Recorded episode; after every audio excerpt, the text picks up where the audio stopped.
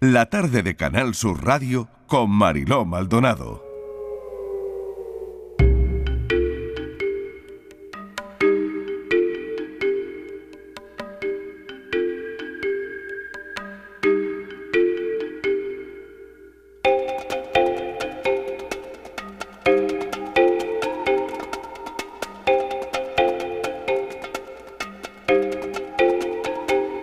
Días de muchísima actualidad en el programa, em, pero eh, la tarde en tu búsqueda también está con toda la actualidad que pasa por la libertad con cargos para la madre de Morón investigada por la desaparición de su hijo discapacitado. Vamos a abordar el asunto enseguida Voy a saludar a Luis Algoró. Luis, bienvenido, ¿qué tal? Buenas tardes, feliz cumpleaños, Marilo. Muchísimas gracias, muchísimas gracias. Y saludo también a mi compañera Patricia Torres. Patricia, ¿qué tal? Bienvenida. Hola, Marilo, me sumo también a esa felicitación. Muchas felicidades. Mil, gracias. Eh, vamos con, con todo lo que tenemos en esta mesa de la tarde en tu búsqueda. Contamos hoy con muchos asuntos. El primero, Patricia. Sí el que acabamos de comentar, el titular, lo supimos ayer, libertad con cargos para la madre Morón, investigada por la desaparición de su hijo discapacitado, pero claro, ayer hubo otro capítulo que queremos que nos cuentes y es el capítulo de Facebook, ¿no? Sí. Escribió la madre algo en Facebook que después mm. borró. Mm. En fin, eh, vamos con, con, todos los detalles. Pues así, Marilo, porque desde que conocimos a principios de esta semana la puesta en libertad de Macarena, pues han publicado muchísimas informaciones, informaciones contradictorias. Eh, por un lado, bueno, ayer en algunos medios de comunicación eh, publicaban que Macarena estaba ingresada en la unidad psiquiátrica del Centro Hospitalario Virgen de Valme de, de Sevilla, que no es así. Ella está en libertad con cargos, ella está ahora mismo viviendo con su madre en Morón de la Frontera. Así lo decidió la juez que instruye el caso tras ser trasladada al hospital de Valme de Sevilla para tomarle de nuevo declaración. Como he repetido antes, eh, Macarena se encuentra en casa con sus padres y con su hija mayor. Fue dada de alta el viernes el centro hospitalario al que acudió después de que el juzgado de instrucción número 2 de Morón de la Frontera dictara para ella libertad con cargos. Judicialmente, dado que sigue siendo investigada por la desaparición de su hijo, tendrá que comparecer eh, quincenalmente ante una sede judicial. La instructora dejó en manos de los facultativos esa opción de darle el alta psiquiátrica. Los médicos eh, se decantaron positivamente sobre este extremo y como hemos dicho antes, se la ha visto por las calles de Morón este fin de semana, eh, aparentemente haciendo vida normal. Algunos testigos eh, la habían visto pasear por el pueblo sevillano, incluso comprando un teléfono móvil en una zona comercial del pueblo. Pues hay que recordar que el suyo lo tiró en un contenedor eh, cerca de, casa, de, esa localidad sevillana, antes de emprender ese viaje. Pero desde que el lunes salta esa noticia de que Macarena está pues a libertad con cargos, pues ella está recluida en su casa, en la casa de sus padres. Eh, cabe recordar que Macarena sufre un trastorno bipolar muy grave que reconoció en la primera declaración eh, tras ser hallada desorientada por la Guardia Civil en una estación de servicio de Carabes en Segovia, que había matado a su hijo Antonio David y que lo había arrojado a un contenedor de basura y la silla de ruedas, el menor, en otro contenedor, junto al centro comercial de Sanadú en Arroyo Molinos, en Madrid. Posteriormente, aún sin sus capacidades mentales recuperadas, dio varias versiones más, desde que el niño murió de manera natural cuatro días antes de partir con él supuestamente hacia Galicia a que falleció en el trayecto en el coche adaptado que ella conducía. Pero lo que más nos ha llamado la atención, eh, Mariló y Luis, es que sale de ese centro psiquiátrico y una de las primeras cosas que hace es publicar un mensaje en su cuenta de Facebook, eh, esa publicación que luego borró a las eh, pocas horas y sin embargo eh, nos llama la atención porque da unos detalles sobre la supuesta muerte de Antonio David. Ayer leísteis la carta, pero vamos a recordar a los oyentes eh, esa publicación que dice lo siguiente. Deciros que David eh, falleció un 10 de septiembre en mis brazos, que con él se me ha ido la vida prácticamente. Por otro lado, Macarena dice, gracias a Dios, mis manos han sido durante 16 años las manos, los pies y el cuerpo de David. Entera le he entregado mi vida sin reprocharle nada a nadie, y 20 años más lo, haría, pero llegó su hora. Esa hora le tocó en mis brazos. ¿cómo, ¿cómo no me va a tocar a mí si soy su cuidadora 24 horas al día? Detalla sobre la muerte de su hijo. Por último, Macarena cierra esa carta diciendo un abrazo y un beso muy grande para David hasta el cielo, que sé que me estarás viendo.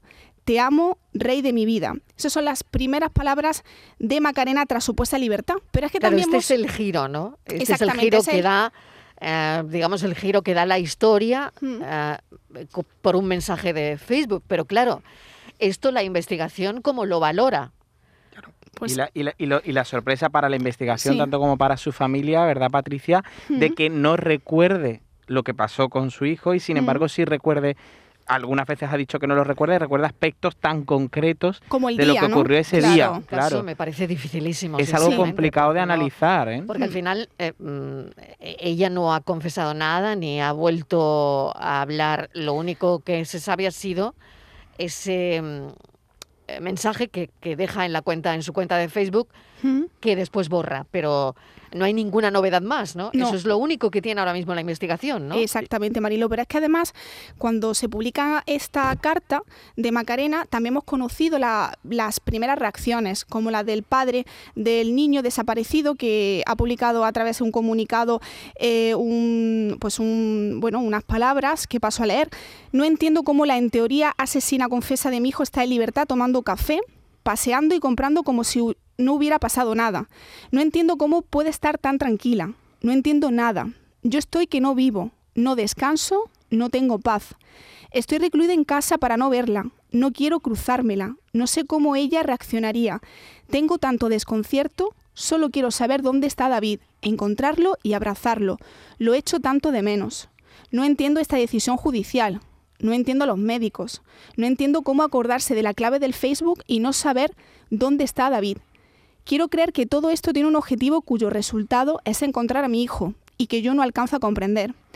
Tengo que decir que yo desconocía la enfermedad de Macarena. Ella nunca me lo dijo, tampoco sus familiares, ni siquiera la administración. Tengo la esperanza de que mi hijo está vivo. Pienso que Macarena lo ha ocultado en alguna parte, ya que según me he enterado por la prensa, los servicios sociales iban a actuar, cosa de la que nadie me informó. Imaginaos, no entendemos nosotros la- tampoco la decisión judicial. Sí, bueno, es que no lo sé. Al final El padre- es, eh, eh, es todo tan extraño y es un giro además surrealista. eh, lo nuevo de Facebook, además, el mensaje nuevo, ¿no? Mm, sí. Entonces, eh, lo único importante es que ahora mismo no hay ni rastro, ni rastro, ni se Nada. sabe el paradero del menor. Nada. La policía Y, sigue, claro. continúa, Mariló, con la investigación. Ahora la científica está trabajando en el vertedero de Valdemín Gómez en Madrid, por si hay algún rastro de, de la silla de ruedas de- del pequeño. Pues seguiremos esperando y seguiremos pendientes de este caso, como no puede ser de otra manera. Vamos con otro. Buscan a un hombre desaparecido en Granada. Um, es una persona de 90 años, Luis. Así es, las asociaciones han alertado de la desaparición de Jesús Roberto Martínez. Es un hombre de 55 años de edad al cual se le pierde la pista el pasado miércoles 6 de octubre, eh, como decía Mariló, en Granada capital. Es, eh, por aspectos físicos, es calvo, mide unos 75 metros y es delgado, tiene los ojos castaños y necesita medicación. Es importante que él salía en su propio vehículo y ese vehículo que presumiblemente es el que conduce y el que cogió ese día es un Mercedes SLK 230 gris perlado con una matrícula que paso a decir por si alguien viera el vehículo nos puede ayudar a saber el paradero también de Jesús V5886 GS. Hasta el momento no tenemos ninguna novedad del caso, vamos a estar como siempre muy pendientes. Recuerden eh, Jesús Roberto Martínez desaparecido en Granada. 55 años. Una semana también sin noticias de Nuria López, con discapacidad intelectual, desaparecida en Almería. Nuria López tiene 21 años y como bien decías, discapacidad intelectual. Le preocupa mucho a la familia que debido a su discapacidad no cuenta con las herramientas necesarias para hacer frente a una situación de riesgo o de urgencia si se encontrara en una situación así. Lidia, prima de Nuria, afirmaba en esta casa, en Canal Sur, pero en televisión, que las últimas noticias que tiene la policía es que estaba el pasado martes en Aguadulce, donde la dejó un taxista sobre las diez y media de la mañana. Su familia la ha buscado por toda Almería, pero no han encontrado aún nada. El día anterior a su desaparición, ella se encontraba en casa de una prima de su madre. Esta señora salió esa mañana y al volver ya no estaba a media mañana Nuria. Se dejó el teléfono en casa y eso sí, llevaba un bolso con su DNI y apenas 50 euros. La única pista ha sido de un chico que dijo verla aquella tarde por la zona del Zapillo en Almería, pero no la encontraron.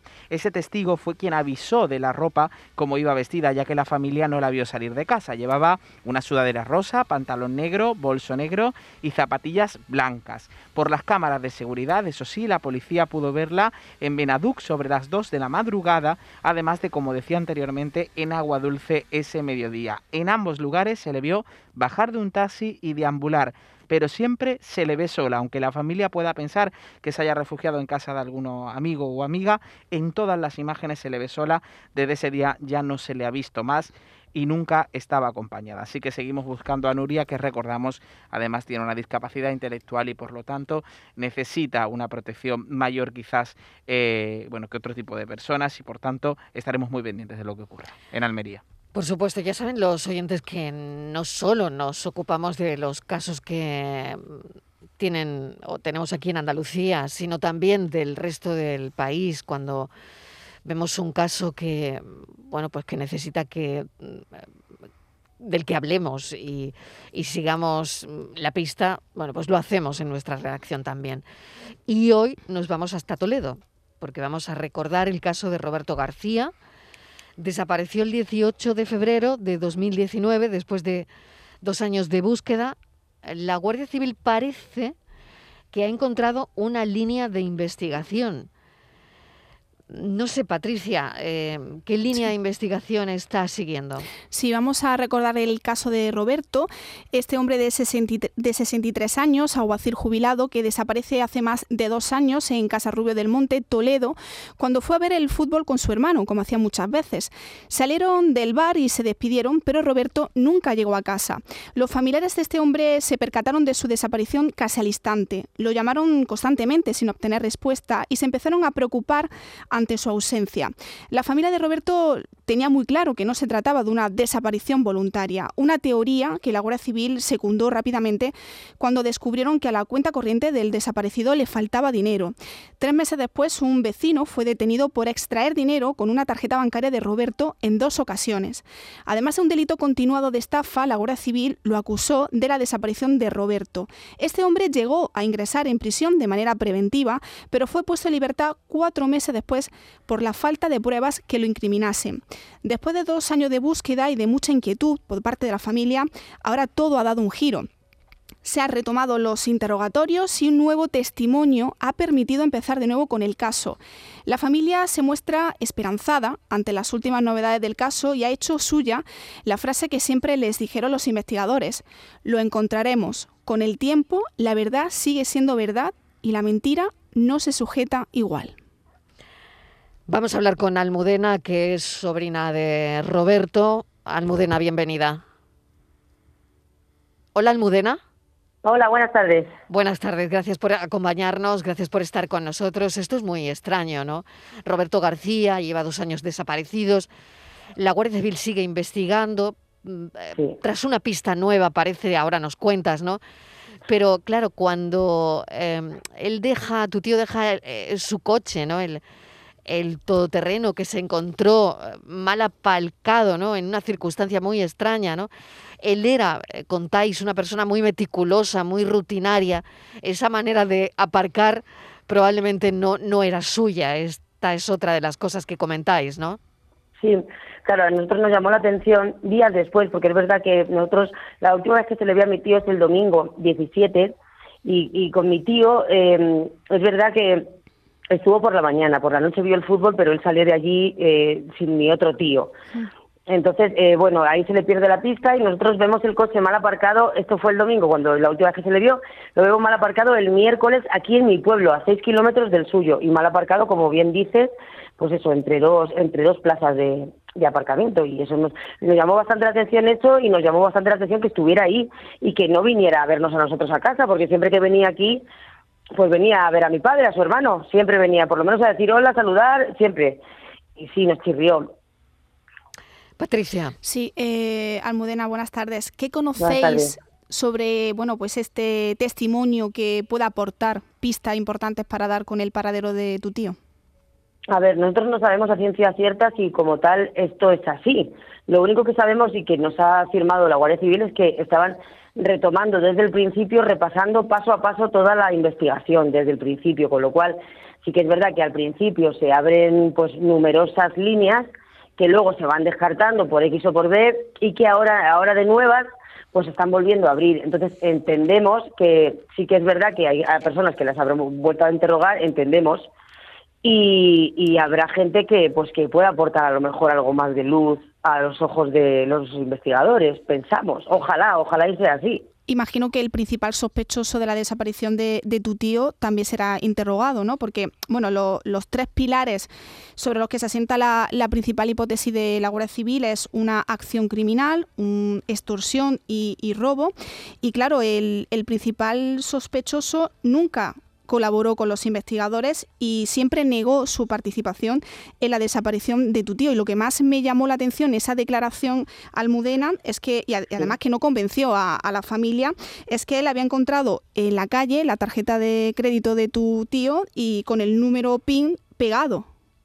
Claro, para nosotros eso nos parece inverosímil totalmente porque mi tío estaba en pleno uso de sus facultades mentales, o sea, mi tío no necesitaba un papelito para aprenderse y además es que esa tarjeta la usaba muy a menudo. Nosotros pensamos que ese señor eh, pues sabe mucho más de lo que de lo que está diciendo, sabes que no se acoge a su derecho a no me acuerdo, no, no lo sé, no me acuerdo, no lo sé y, así y así estamos y con esa con esa con esas palabras pues, pues, no avanza la cosa claro pero vamos nosotros pensamos que él que, que él tiene que ver tiene que ver algo en el en todo el meollo lógicamente Luis Sí, buenas tardes. Quería preguntarle, hablando de esa tarjeta, ¿qué uso se hizo de la tarjeta y hasta cuándo se, se, se utilizó esa tarjeta?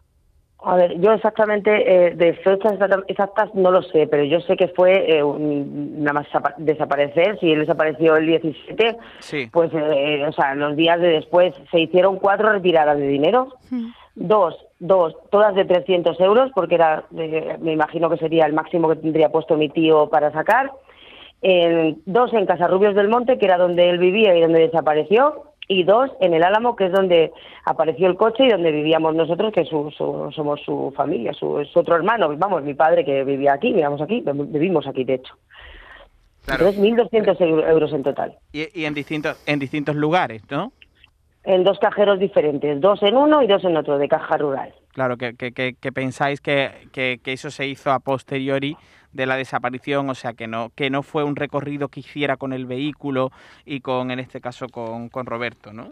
No, no, de hecho, de hecho se le ve las cámaras y se le ve a él solo, era verdad, era solo. Se le ve solo, sí, se le ve solo a él. Pero Almudena, ¿tú crees que hay la importancia de las cámaras también, Claro, sí, porque gracias a, la, a, las cámaras, a las grabaciones de las cámaras de seguridad y tras ese intenso trabajo que realizaron los investigadores, llegaron a identificar a esta persona, porque él acudía tapado con un pasamontaña al cajero automático y, sacó eh, dinero con la tarjeta de Roberto. Pero ¿vosotros creéis que hay ah, más implicados, además de este hombre? A ver, yo, yo personalmente creo que sí. Y personalmente creo que la policía no es tonta. Y mm, si a mí me dicen que están en ello y que lo van a encontrar y que tal y tal, pues, pues pienso que sí. Si no, o sea, pienso que ellos, eso, pues que la policía no es tonta y que, y de hecho es que ya es algo, para ellos es algo ya personal. Me lo han dicho ellos, de hecho vienen a verme.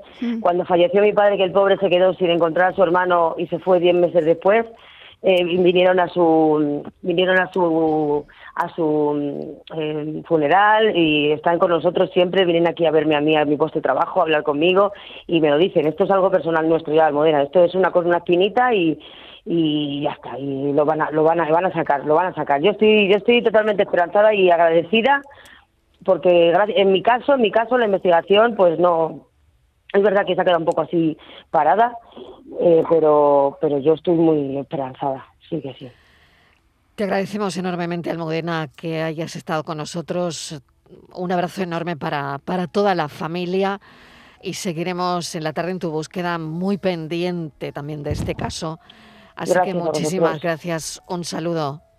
Gracias a vosotros que dais voz a, a todos estos casos que necesitamos, eso, voz. Muchas gracias. Gracias. Un Bueno, abrazo. Un abrazo, un abrazo, Almudena. un abrazo Luis, Un abrazo muchas gracias. Muchas gracias, Mariló, Patricia. Un Gracias, beso, Patricia. Luis. Un beso, Marilo, Y gracias. me quedo con esto último que Sí. decía Almudena, ¿no? Voz, voz es lo que Mm. necesitamos, ¿no? Exacto. Pues aquí la tienen.